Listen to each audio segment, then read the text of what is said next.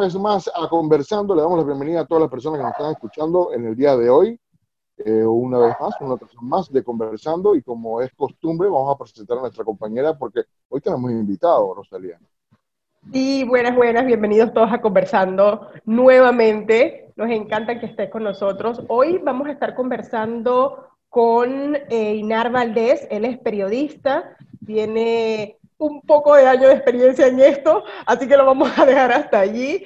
Eh, vamos a estar conversando sobre los medios de comunicación y la situación que estamos viviendo hoy en día, sobre todo en el contexto que ha pasado con la prensa y la demanda que, se ha, que ha hecho un expresidente de la República a este medio de comunicación. La idea es conversar sobre cuál es el estado de los medios de comunicación, de los periodistas, de los comunicadores, este, de los que trabajamos de esto. Así que le damos la bienvenida a Einar. ¿Qué tal? Buenas tardes, mucho gusto. Soy Einar Valdés, periodista. Y bueno, tengo varios años, como dijo Rosalía, en el ejercicio de esta profesión y encantado de compartir mis experiencias y mi opinión en torno a este tema. Einar, mira, la, demanda del expresidente Ernesto Pérez Valladares no, no, no tomó por sorpresa a, los entendidos, porque la verdad es que ha habido, ha habido varias demandas en los medios de comunicación y hacia comunicadores específicos. Sin embargo, eh, se cierne ese manto de ¿se cuarta la libertad de expresión? ¿No se cuarta la libertad de expresión? ¿Cómo lo ves tú? Mira, yo siento que hay una línea muy delgada entre el derecho que tiene la, la persona presuntamente afectada con esa situación de la demanda hacia un periodista o un medio de comunicación. Creo que todo el mundo tiene ese derecho precisamente de que cuando vea eh, eh, su dignidad o su integridad afectada, utilizar los recursos que les permite la ley y el Estado para eh, compensar esa situación. Que las decisiones que se tomen por parte de los tribunales de alguna u otra forma afecte a los medios de comunicación, a los periodistas, es un poco más, eh, algo más legal que analizar en ese sentido. Pero, pero sí, eh, creo que queda criterio de cada quien eh, cuando observa lo que ocurre con, con, esta situación, de determinar si considera que realmente existe una afectación a la libertad de expresión. tenemos en Panamá, igual que en muchos países del mundo, hay una hay una tendencia, y esta tendencia es que regularmente las personas que son dueñas de los medios de comunicación son personas que están afiliadas al poder político, al poder económico de un país. Y esta es una realidad con la que vive Panamá. Eh, todo el mundo sabe quién es mm, dueño de los medios eh, más tradicionales y más populares en nuestro país. Eh, sin embargo, la gente de cierta manera eh, siempre trata de buscar como que por aquí, como que por allá, que el periodista tiene una subjetividad a la hora de publicar información. ¿Cómo ves tú eso allí? Definitivamente, yo estoy claro que la objetividad al 100% no existe. Siempre, eh, cada noticia que se publica eh, debe tener un toque de objetividad, pero no se puede alcanzar por completo porque de alguna u otra forma esa, esa publicación está afectada por la línea editorial de un medio de comunicación. Y cada eh, medio de comunicación tiene una línea editorial distinta. Y como tú lo dices, Rosalía, para nadie es un secreto que la mayoría de los propietarios de los medios de comunicación en Panamá son empresarios y gente de la clase política. En el momento que se tome alguna acción como procesos legales y todo esto, definitivamente que repercute en el trabajo que realiza un medio de comunicación está sujeto eh, estos medios de comunicación eh, a realmente, eh, ¿cómo decirlo?, a dar su, su, la veracidad de, lo, de la noticia o, o, de, lo, de, la opinión a la cual ellos se deben. Por supuesto que sí. llama la atención, por ejemplo, se aplica en muchos medios de comunicación que cuando alguna noticia eh, afecta al propietario de dicho medio, en ese medio precisamente, o no se publica o se maneja muy por encima para no darle tanta relevancia. Y pasa en todos los medios de comunicación. Muy pocos medios he observado a lo largo de, mis años de, periodista y de estudiante que realmente publican temas que afectan directamente a sus propietarios. Entonces, es un poquito difícil en ese sentido. Sí, eh, según las estadísticas de la Autoridad Nacional de los Servicios Públicos, que es la que regenta el tema de las frecuencias a nivel nacional en cuanto a televisoras y radio, yo estuve haciendo una, una leve leída y yo pude ver que, por ejemplo, en el tema de las emisoras de radio, tenemos 124 concesiones, pero hay 246 frecuencias de radio abiertas, eh, entre públicas y, que están al servicio de la comunidad. Y en el tema de las televisoras, por ejemplo, hay 10 concesiones, pero hay 125 frecuencias dadas. Y en el tema de los periódicos tenemos tres editoriales, pero hay ocho periódicos. Entonces hay un acaparamiento de los medios de comunicación. Eso también es una manera de, de limitar la libertad de expresión, Einar, o, cómo lo ves? Podría ser, podría ser, eh, como un monopolio, eh, de, decirlo de esta forma, un monopolio.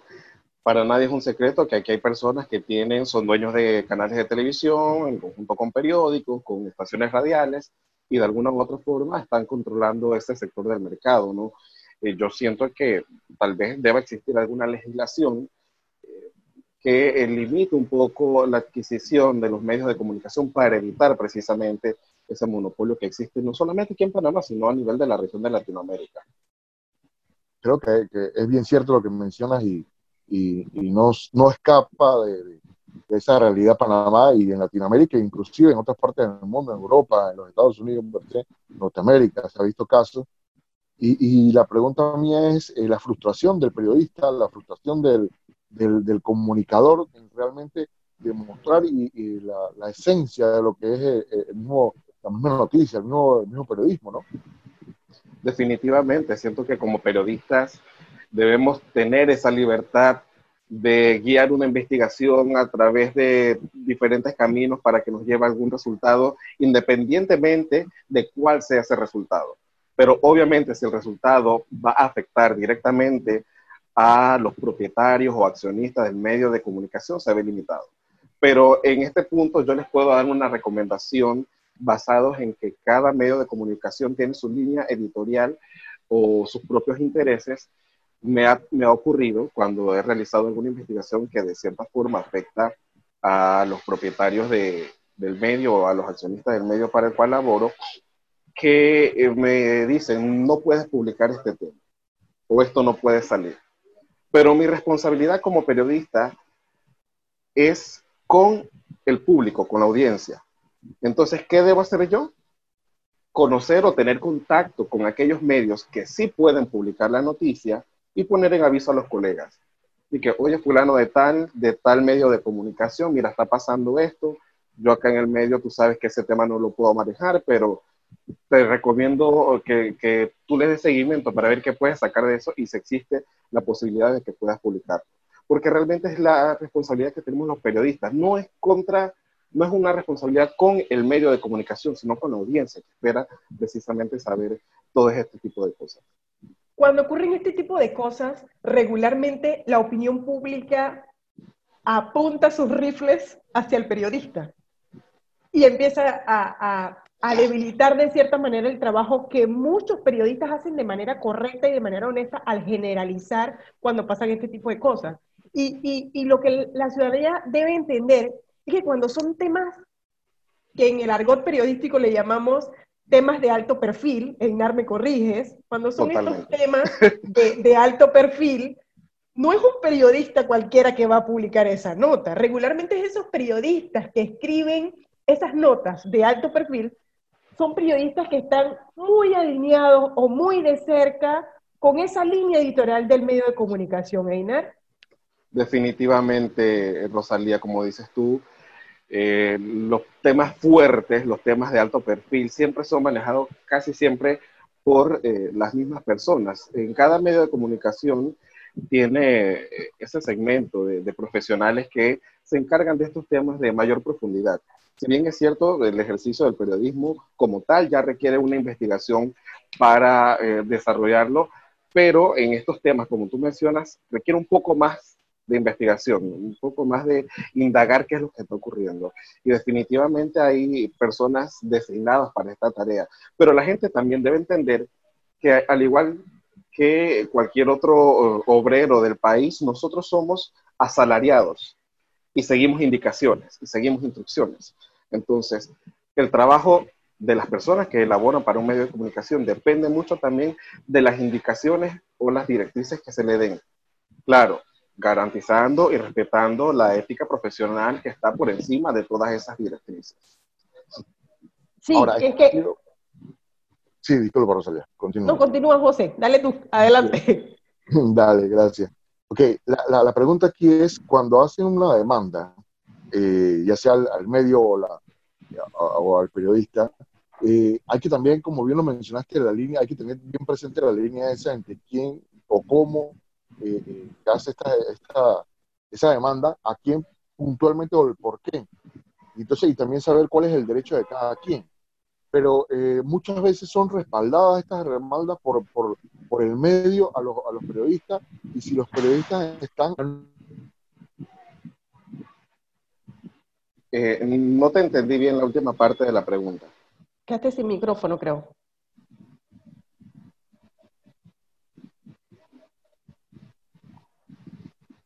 Aló. Ahora sí. Ahora sí. Sí, ¿me escucharon? la, última parte de la pregunta no, se entendió. Sí, era que si, si realmente el, medio de comunicación está anuente o respalda más bien al periodista para cuando le, crean esta demanda y más bien se la crean al, al medio, ¿no? Pero si realmente ellos respaldan al periodista per se con estas demandas y si el periodista en sí está anuente que esto puede suceder desde un principio. Definitivamente, sabemos que nuestro trabajo, de alguna u otra forma, hay gente que le va a gustar y hay gente que no le va a gustar. Y aquella persona que no le gustó va a expresar su molestia, muchas veces de las cuales se expresa a través de una demanda. Te puedo mencionar un caso en el medio donde yo trabajo, donde una persona presentó una demanda civil contra una de nuestras presentadoras por una entrevista que ella realizó. En esta entrevista, el entrevistado se refería a un miembro de los estamentos de seguridad por supuestas irregularidades y esta persona de la que se estaba hablando decidió demandar al medio de comunicación y a la periodista porque se sintió afectado por esa entrevista, pese a que al finalizar la entrevista, nuestra presentadora en, ese momento le dijo eh, que le daba su derecho a réplica. Todo el mundo tiene derecho a réplica. Entonces, esa persona no usó ese derecho a réplica y decidió, decidió demandar civilmente. En este sentido, bajo la experiencia que tengo, eh, el medio de comunicación para el cual laboro respaldó a nuestra colega eh, periodista, obviamente a través de un abogado y se hizo todo el proceso, se acudió ante el caso y todavía está a la espera de que sea resuelto. Pero sí, la, la junta directiva de la empresa designó a un abogado que se encargara de este proceso legal regularmente los medios respaldan a sus periodistas. Regularmente yo no he escuchado o que yo sepa que cuando se presenta una demanda en contra de un periodista particular, un medio no lo respalde. Regularmente siempre están allí, le prestan los abogados, les dan la asesoría que le tienen que dar, el chico continúa en el trabajo y demás. Ahora, Einar, queda, queda siempre uno con esa, con esa duda de que, ok, ¿qué pesa más? ¿La ética periodista? ¿El salario que me tengo que ganar? ¿Qué, es más? para mí particular, para mí particularmente, la ética del periodista siempre va primero porque es tu credibilidad, es tu imagen, y si te la trasteas ahí, Einar, olvídate que te, que te van a conseguir trabajo en otro sitio. ¿Cómo lo ves? Definitivamente, para mí la ética está por encima de cualquier indicación y cualquier instrucción que te den tus jefes. Muchas veces te dan instrucciones de cosas que te ponen a dudar. Realmente tú mides eh, a quién vas a afectar y cuánto lo vas a afectar a través de una de tus publicaciones, porque creámoslo, creámoslo o no, nuestras publicaciones tienen un fuerte impacto en la opinión pública. La gente nos ve a los periodistas como esas personas que tienen en sus manos la información, el poder, la verdad. Y si esa información es poder, imagínense lo que puede ocasionar en la imagen de una persona si se publica algo inadecuadamente. Entonces yo siento que siempre antes de publicar cualquier cosa, la ética va por encima de todo. Y te lo puedo dar, eh, por ejemplo, en algunos casos que eh, algunos jefes me han pedido, necesito que digas esto en tu publicación. Pues, yo me planto, yo eso no me consta. Eso no me consta a mí como periodista. Eso es un, como decimos popularmente, un bochinche, un, rumor que, que anda corriendo por ahí, pero yo no tengo cómo comprobar realmente eso. Si yo tuviera un respaldo, un documento, una entrevista, una imagen, algo que respalde eso que usted necesita decir, perfecto, lo decimos pero si no tengo una prueba, yo no voy a afectar, porque al final es mi nombre, no es el del medio de comunicación, es el periodista que manejó esa información. Y para mí el nombre de cada persona es sagrado y eso se respeta. Entonces, la ética, por supuesto, para mí está por encima de cualquier instrucción. Yo buscando información y leyendo de todo un poco, vi un, un extracto que me, que me, pareció muy interesante y me gustó muchísimo porque yo me identifico con ese extracto y que decía, si una persona dice que está lloviendo y otra te dice que no está lloviendo, el trabajo tuyo como periodista es abrir la ventana y ver si está lloviendo o no está lloviendo. No, darle, no darle vocería a uno y al otro. Y cuando yo estuve en, el medio impreso, en el que trabajé muchísimos años, en el que me enseñaron todo lo que sé de periodismo y en el que estoy muy orgullosa de estar en ese medio, independientemente de toda la situación que está pasando, este, eh, yo no podía publicar una nota sin que esa nota por lo menos tuviera dos fuentes, la versión de Rosalía y la versión de Inar, por lo menos. Sin eso, esa nota no iba, tan sencillo como eso. Definitivamente, el balance en las publicaciones son eh, una piedra angular en, cada, en cada uno de nuestros trabajos, porque si tú no tienes un balance en la nota, definitivamente no eres un periodista responsable. Hay, un, hay una, una frase que me gusta mucho y es una que dice, eh, el lobo siempre será el malo del cuento si solamente escuchan a la caperucita. Entonces, no hay que poner solamente la versión de la caperucita, hay que ver qué dice el lobo también.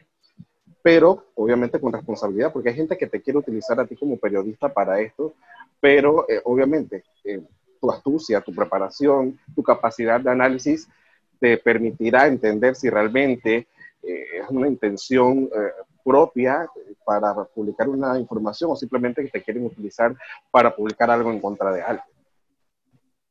A mí me hace también un poco de bulla, y no sé ustedes qué opinan, eh, el hecho de que, eh, toma, tocando, el, yendo por la línea esa de, la ética, el hecho de que varios periodistas de renombre, cuando ya llegan a un, a un nivel bastante alto, pasen a ser parte de, de, de gobierno eso no sé qué tanto afecte también la credibilidad de ellos como periodistas y como persona, porque deberían ser un poco imparciales. No sé cómo lo ven ustedes. Einer. Siempre estamos expuestos, siempre estamos expuestos. Al menos, bueno, yo que trabajo en televisión, ya la gente tiene una imagen de quién soy, de cómo soy, y haga bien o haga mal mi trabajo, la gente siempre va a hablar de ello, ¿no? Y yo siento que definitivamente te vinculan, aunque trates de ser independiente trabajando para el Estado, te vinculan definitivamente con todo lo que pasa en torno al Estado. Entonces, eh, recordemos el caso, eh, no sé si podemos mencionarlo aquí, el caso de la colega eh, Castalia Pascual, que trabajó para la Secretaría de Comunicación del Estado y luego regresó a TVN Noticias. Y mucho se cuestionó en su momento esta acción de, la colega, que simplemente fue al Estado a ofrecer un servicio, a poner sus conocimientos a disposición de no solamente del presidente, sino del país, pero fue cuestionada en su momento por la población. Entonces, más allá de, lo que diga la población, es lo que analice cada persona que piense dar este paso de qué tan bueno va a ser para mí servir eh, en, las funciones públicas o en diferentes tipos de, de, función que designan a uno para eh, cumplir con nuestra misión.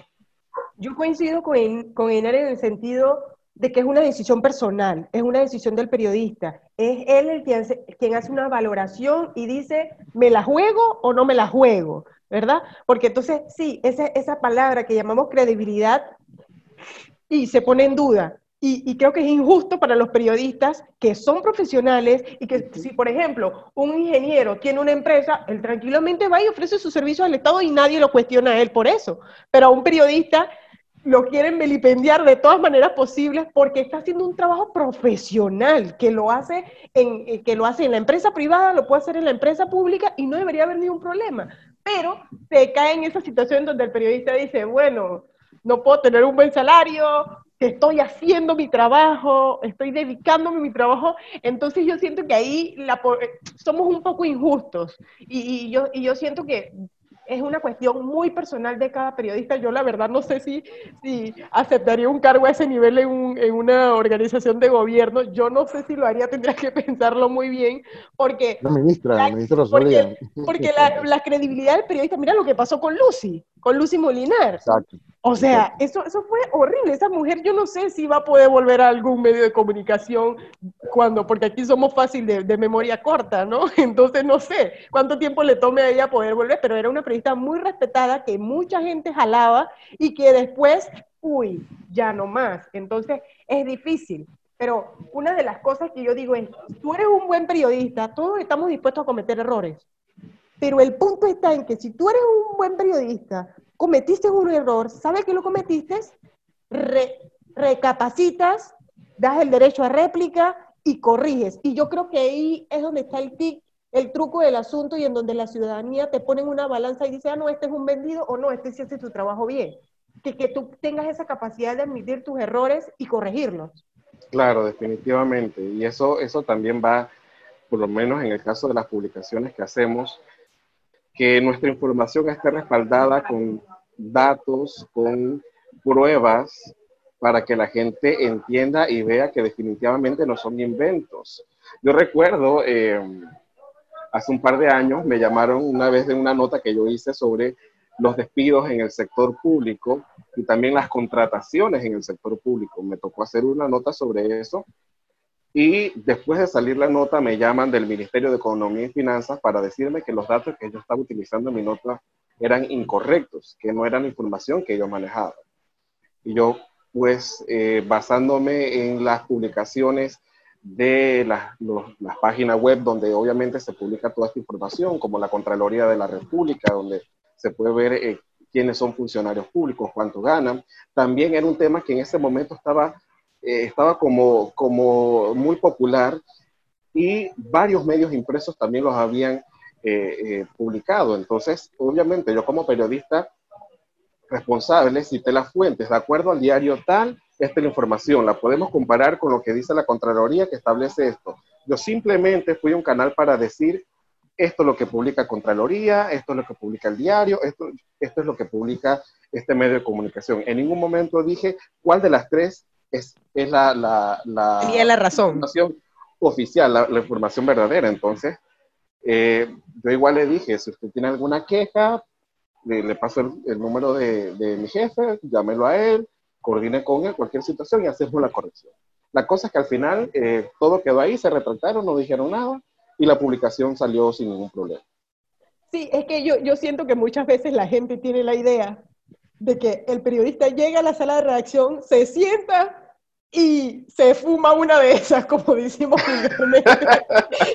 tú sabes, ¿no? Entonces, y que tú ahí inventas, y que tú inventas cuando no saben el trabajo que a uno le cuesta subir, bajar, buscar escalera, buscar la fuente, confirmar, volver a confirmar, y si el tema se te cae, pues no puede salir, o si una de las fuentes te falla, no puede salir. Entonces, todas esas cosas hacen parte de la profesión, y cuando una nota sale, es porque se hizo el trabajo como se tenía que hacer, porque esa nota no solamente la ve el periodista, la ve el periodista, su editor, el jefe de información, el jefe de cierre, el corrector, hasta que finalmente la nota sale. Entonces no es una cuestión como que se inventen, que se inventen, porque se cuestiona mucho el trabajo de los periodistas y yo no digo que no se debe cuestionar el trabajo del periodista, de hecho, eso es lo que buscamos nosotros como periodistas, que se cuestione, que se cuestione, pero, pero en el sentido de que no son cosas que nos inventamos, siempre hay fuentes, siempre hay datos, siempre hay una investigación, siempre, José. El problema a veces, Rosalía, eh, recae en que muchas de nuestras fuentes son eh, publicables a veces, pero hay fuentes que solamente te pasan datos esos datos, como decimos nosotros popularmente, off the record, nos sirven para guiar una investigación. Y es difícil porque tú tienes esa responsabilidad con esa persona que te pasó el dato y no puedes publicar. Entonces, tampoco, para mí siempre es importante como periodista respetar a tu fuente, porque sin ella tu trabajo no sirve, no tienes un respaldo. Entonces, si una fuente te dice, no me digas, no me menciones, no me publiques, te paso esta información, tú tienes que respetar eso. No sé si recuerdan, eso es un caso reciente, donde un medio de comunicación publicó una conversación vía WhatsApp que se mantuvo con... Eh, el jefe de prensa del Ministerio de Salud. de prensa del Ministerio de Salud. Definitivamente yo vi eso y que esto, esto es ilegal. Esto es ilegal. Una conversación privada jamás puede ser publicada sin la autorización de la persona. Y yo siento que el medio quiso hacerlo para respaldar la información que ellos habían publicado, pero no, era, la, manera correcta. Ellos podían citar simplemente a la persona, consultamos con fulano de tal y nos respondió que sí, sin necesidad de mostrar la prueba del chat que se difundió en las redes sociales. Exacto, en ese caso, Inar, lo que correspondía era hacer exactamente lo que tú estás diciendo, o sea, la palabra del periodista tiene que valer y el periodista tiene que tener el sustento para decir esto es así, en todo caso que se hubiese ido a una instancia legal, ¿no? Ok, esto fue lo que me dijo, pero no publicarlo en una red social que se le formó un problema bien serio. De hecho, yo no he, yo no, yo no he sabido más nada del jefe de prensa del MISA desde entonces. O sea, no he sabido más nada. Legalmente yo, consulté con algunos abogados especialistas en estos temas y legalmente el jefe de prensa del Ministerio de Salud tiene todas las de ganar si él desea demandar al medio de comunicación, porque en ningún momento él dio la autorización para la publicación. Me pasó un caso, por ejemplo, con el procurador de la administración, el señor Rigoberto González. Yo necesitaba un dato y él me dice, yo le escribí para solicitarle una entrevista. Me dijo que no me podía atender para la entrevista, pero me respondió lo que yo necesitaba. Y yo le digo, ¿puedo utilizar este chat? ¿Puedo utilizar esto que usted me acaba de decir? Él me dijo, sí, puede citarme. Con su autorización yo publiqué esa información. Pero si él me hubiese dicho que no, yo veo cómo hago, pero yo no puedo exponer entonces al procurador de la administración para conseguir la publicación de mi nota, ¿no? Claro, es que uno como periodista tiene que cuidar su fuente, porque entonces tú mismo te cierras las puertas, tú mismo te cierras las puertas y entonces difícil después conseguir información y, y, y, y, la imagen que tienes como periodista es como que eh, no es confiable. ¿Y quién te va a dar información a ti como periodista sabiendo que tú eres una persona que no, o sea, que la que no se puede confiar, José? Es que hay que, hay que tener eso presente porque si no, eh, se pierde tu fuente y quedas entonces eh, en una situación divaga donde no vas a tener realmente ese respaldo para poder que, que continúe esa información y siga fluyendo. De verdad que sí, eh, Einar, muchísimas gracias por compartir con nosotros esta, esta conversación. aquí, bueno, y valga la redundancia en conversando y Rosalía, creo que es un tema que da para mucho más, hay que, volverlo a repetir. Por porque no, porque, porque es muy interesante, porque a veces hay muchas cuestiones, hay muchos cuestionamientos tanto de parte del mismo periodista del gremio y tanto parte también del mismo espectador, espectador perdón, y, el consumidor de la noticia en sí. Eh, y, y, ahí estamos tratando de darle cabida a esas dudas y tratando de resolver y darle idea de hacia dónde o cómo deben llegar para poder eh, resolver, ¿no? Es bien difícil, es bien un tema bastante delicado también por la parte legal y bueno, pero hay que seguir trabajando y seguir conversando sobre eso para poder que, se le dé oportunidad a los verdaderos periodistas y que se le dé cabida a las verdaderas noticias y a todo esto. De verdad que muchísimas gracias. Si quisiera antes de despedirme, eh, eh, Einar, con, algunas palabras tuyas referentes a esto para los colegas que nos están escuchando en este momento aquí en, en el podcast de Conversando. Lo resumo brevemente. La ética por encima de todo tu nombre tiene un valor y eso lo debes respetar siempre. El día de mañana lo que tú hagas por esa empresa tal vez no te lo retribuyan. Entonces, siempre es importante sentirte bien contigo mismo, con el trabajo que realizas, tener la conciencia limpia y tranquila y saber que nadie te corretea, nadie te persigue por alguna de tus publicaciones porque siempre lo has hecho con la mayor de la objetividad. Como lo dije anteriormente, no existe la objetividad del 100%, pero sí hay un, amplio margen para que puedas lograr que esas esa noticias o esas cosas que tú publicas cumplan con esos requisitos básicos que tiene cualquier mensaje a través de los medios de, comunicación para los cuales laboramos. Así que, bueno, nada, muy agradecido por, por esta oportunidad y me encantó este espacio para poder expresar un poco de mis ideas. Así es, y bienvenido cuando quieras, Rosalía. Será entonces, y Einar, será entonces hasta la próxima. Chao, chao. Gracias.